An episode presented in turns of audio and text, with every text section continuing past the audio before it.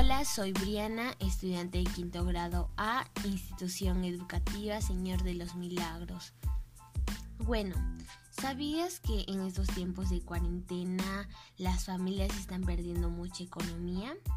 Bueno, esto se debe cuando nuestro trabajo se paraliza, pero también se paraliza la economía familiar y esto es muy malo para la familia porque a veces también tenemos que pagar los servicios que tiene la casa como agua, luz, etc.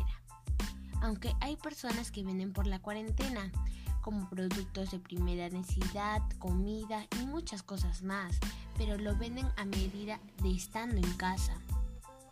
Y lo venden a veces en tiendas o por la puerta de su casa entregan los productos a las personas.